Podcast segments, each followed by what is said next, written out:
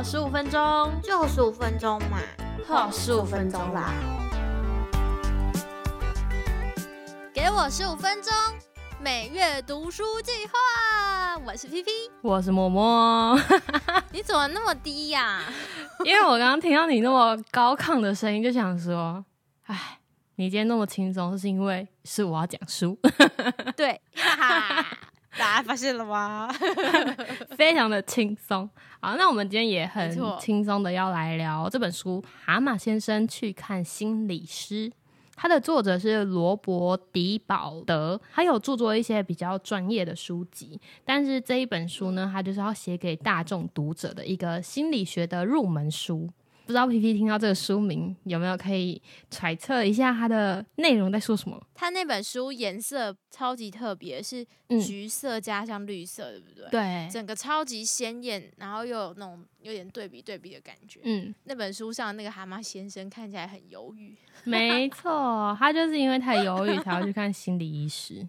就是他的朋友有一天去找他的时候，发现，哎，他怎么原本很活泼的一个人，他就变成在家里非常的暗淡。这样，他有一个朋友就看到那个报纸上面有一个广告，就写说，凡有个人问题且感到不快乐或深陷痛苦，欢迎来电预约苍鹭小屋五七六号。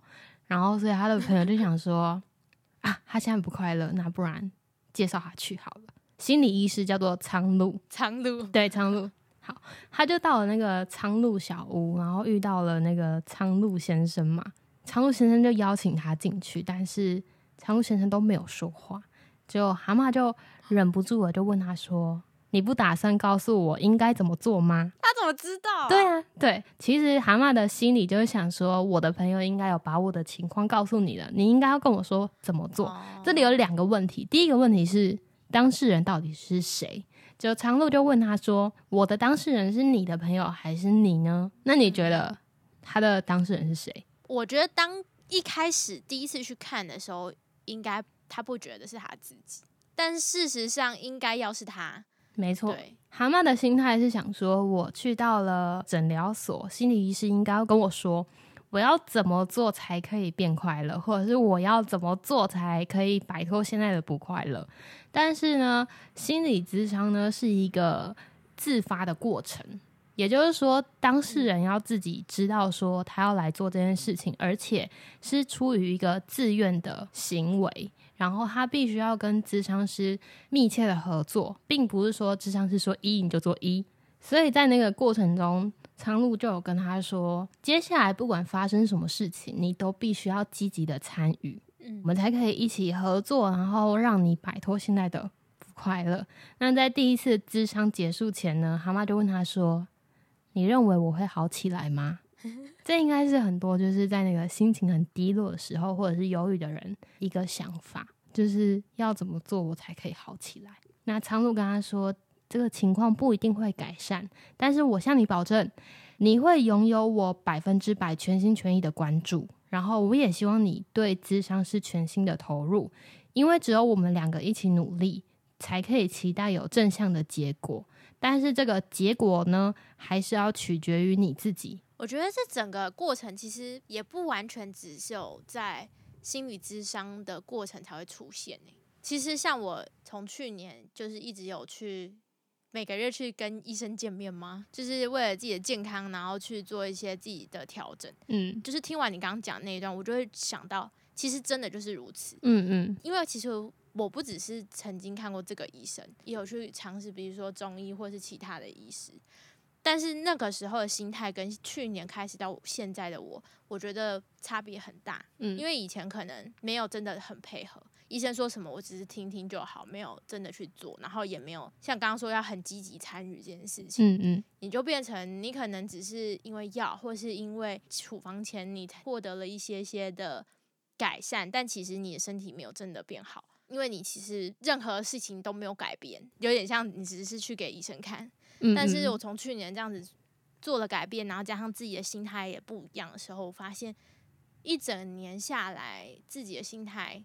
也差很多之外，确实有很多的正向回馈，尤其是身体给的是特别大的，所以我就觉得确实不只是在看心理师会出现，很多时候都会出现这种心情。你有想过要看心理医师吗？就是你有没有遇过什么挫折，然后让你想说要不要去试试看？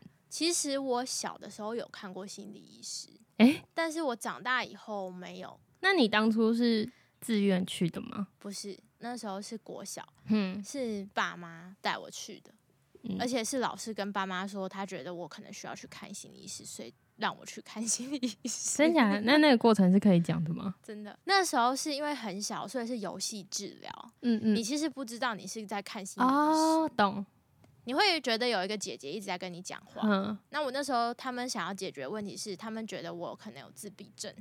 哎、我不想，干嘛？真的，我跟你说，国小的时候，我的评语永远都是内向、木讷，要多跟同学讲话。我跟你是相反的、欸，你是过动症是吗？我不是过动，我是活泼外向，好吗？结果我现在长大怎么变不一样？交换性格啊，反正那时候就是游戏治疗。嗯我印象中就是我去到那里，姐姐她就会跟我说：“来，今天你想要玩什么玩具？”她在那个房间里的后面摆了一整排玩具，嗯然后挑了一个以后呢，回来以后开始玩。她刚开始让我自己玩，但是她玩的时候会跟我一直讲话，嗯然后引导我讲出一些自己现在的心情啊或什么的。嗯，大概是这样子的过程。然后我自己印象中只有这些，嗯听爸爸妈妈说，后来我就比较愿意去讲一些自己的感受。哦，那你长大有就是想去过吗？我长大以后，其实比较多还是自己处理自己的心情。你对于心理智商是一个什么样的想法？我会很好奇，而且我会希望自己也可以做这件事情，因为就是这个以前有去看过，然后我自己可能有一些些感受以后，我觉得这件事情其实蛮重要的。对，然后我长大以后曾经有想过想要当智商师，嗯，只是成绩不 有上次上次有分享到，对对对对对对，现在还是蛮多人对于心理智商有一个错误的想法。对呃，我今天在听刘轩的《薅兔人生》的时候，刚好他那一集邀约的来宾是李玉玺，他最近就是出了一张专辑，他也是走过了一些人生的低潮，这几年都有在看心理医师，他就有在那个节目里面跟大家分享。那里面他有讲到一句话是说，心理智商不代表你生病，而是透过另外一种方式去刺激你，给你多一把钥匙，让你去打开你自己。那我觉得这句话就是一个对心理智商非常好的诠释。然后我自己的话，我也是很好奇心理智商都在做什么事，所以我在今年就是有经历一些事情，然后我真的有去做心理智商，哦，你千挑百选以后决定去的吗？算是吧，因为我忘记我在哪一个节目里面有听到。其实你不要对心理智商抱有太大的期待，并不是说你去了不一定会好，而是说有时候是看你跟那个心理师的频率对频率有没有对到。所以你可能去了一个，然后他没有让你更好的话，你自己有意识，你可以再换另外一个。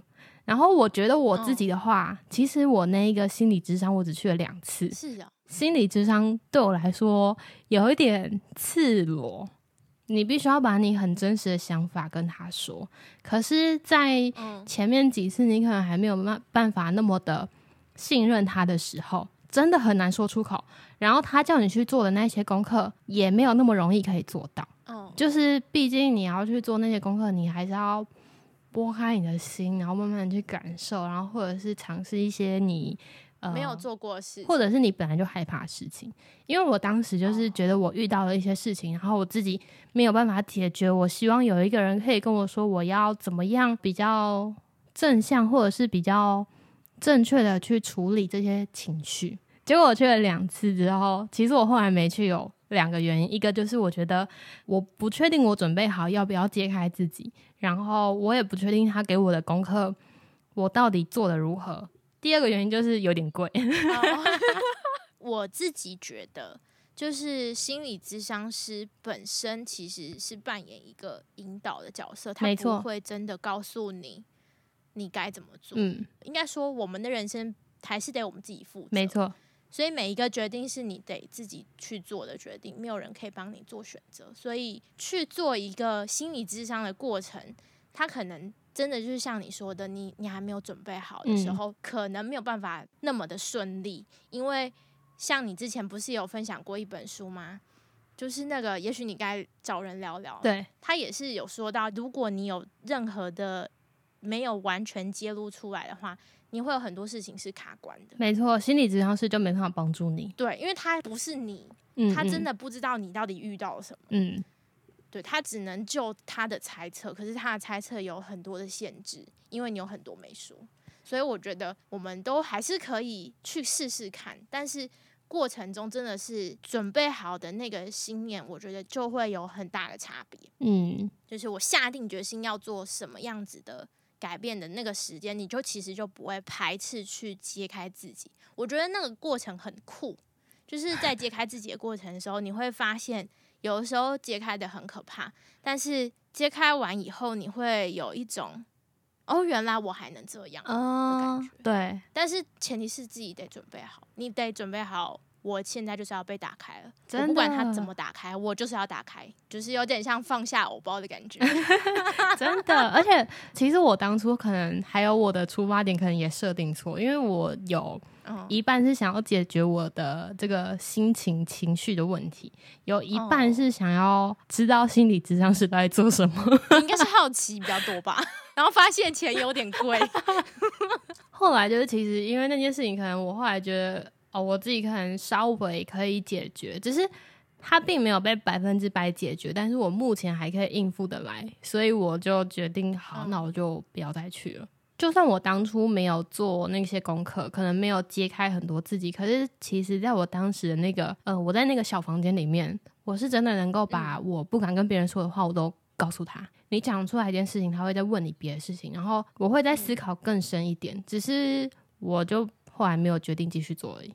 还是有点学习的，没有想到我们两个都蛮开放的对于这件事情。因为就算我真的觉得去看心理医师没什么太大问题，我也不会那么平常的就可能跟朋友聊天就说：“哎，我今天去看心理医师。”这样不会像你去看中医，哎，我今天要去看中医哦。然后你就跟朋友说：“哎，我今天要去看心理医师哦。”就不会这样子。对，其实这件事情也是我第一次分享出来。今天这一集还没出去之前，我身边只有一个朋友知道而已，不是我。今天是一个自我揭露，呃，对，我觉得这也是一大步自我揭露，我觉得就是一种疗愈的过程。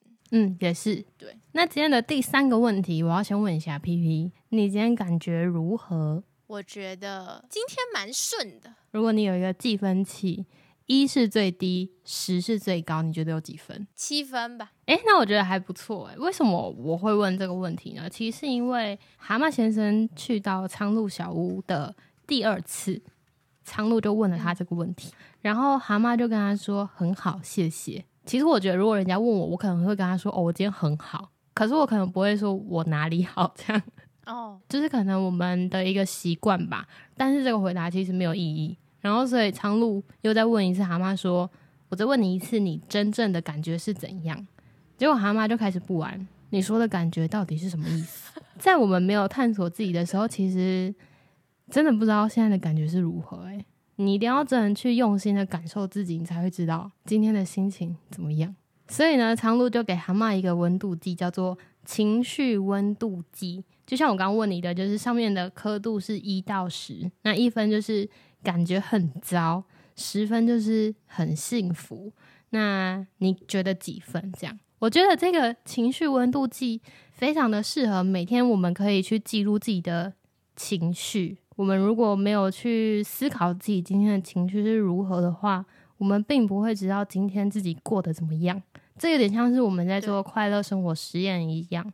就如果我们没有去想，啊，我们这个月有什么快乐的话。搞不好我们连这个月做什么事都不知道哎，而且真的会觉得整个月都不快乐，你知道吗？因为他很容易因为一件小事，然后你只记得那件小事，就是那个负面的情绪很容易会膨胀到比正面的情绪还要再大很多。然后我觉得这个的话，就是大家每天可以做，因为像我自己在用那个手账，就是有一页就可能是这个月的一个表格，然后那个表格的最下面就是会有，它有三个点，一个是 good，然后一个是就是。平平的，然后一个是一个 sad 的脸，你就可以记录你的今天情绪是如何。然后你如果每天都去写话，你就会发现很妙诶、就搞不好你今天觉得很难过，然后明天又很开心，然后后天平平，然后或者是你一个月这样结束之后，你就看发现，诶，为什么我这几天有几天是很难过的？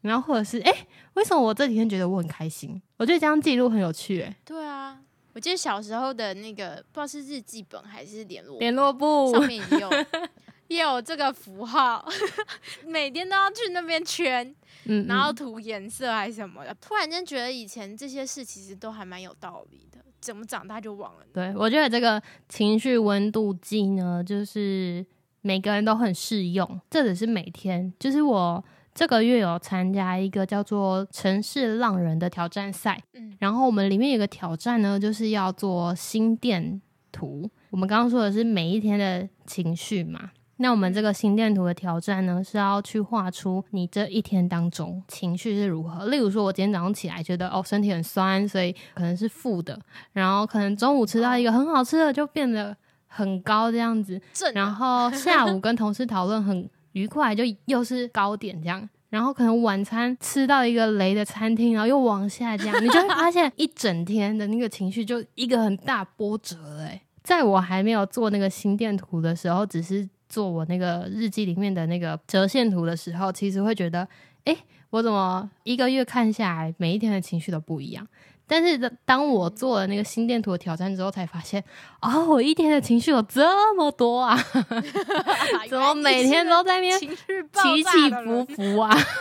我觉得不管是平平淡淡还是高高低低，我觉得都好。但是主要是我们要去觉察到自己有这样的心情，就是因为你有发现自己有这样的心情，我就会特别珍惜我开心的时候。然后我难过的时候，我就可以让自己难过。像我最近有时候就是也是很低潮，我就让我自己在家里哭，你真哭啊！我真哭啊！我最近 你最近都在哭吗？也没有都在哭，一一个礼拜哭一次吧。一个礼拜哭一次，那你以前嘞？以前啊，我也不知道哎、但频率没那么高。还好，我觉得哭也是一件很好的事情，因为它可以抒发自己的一些心情。嗯，而且我自己那么爱哭，哭完都会变得很开心。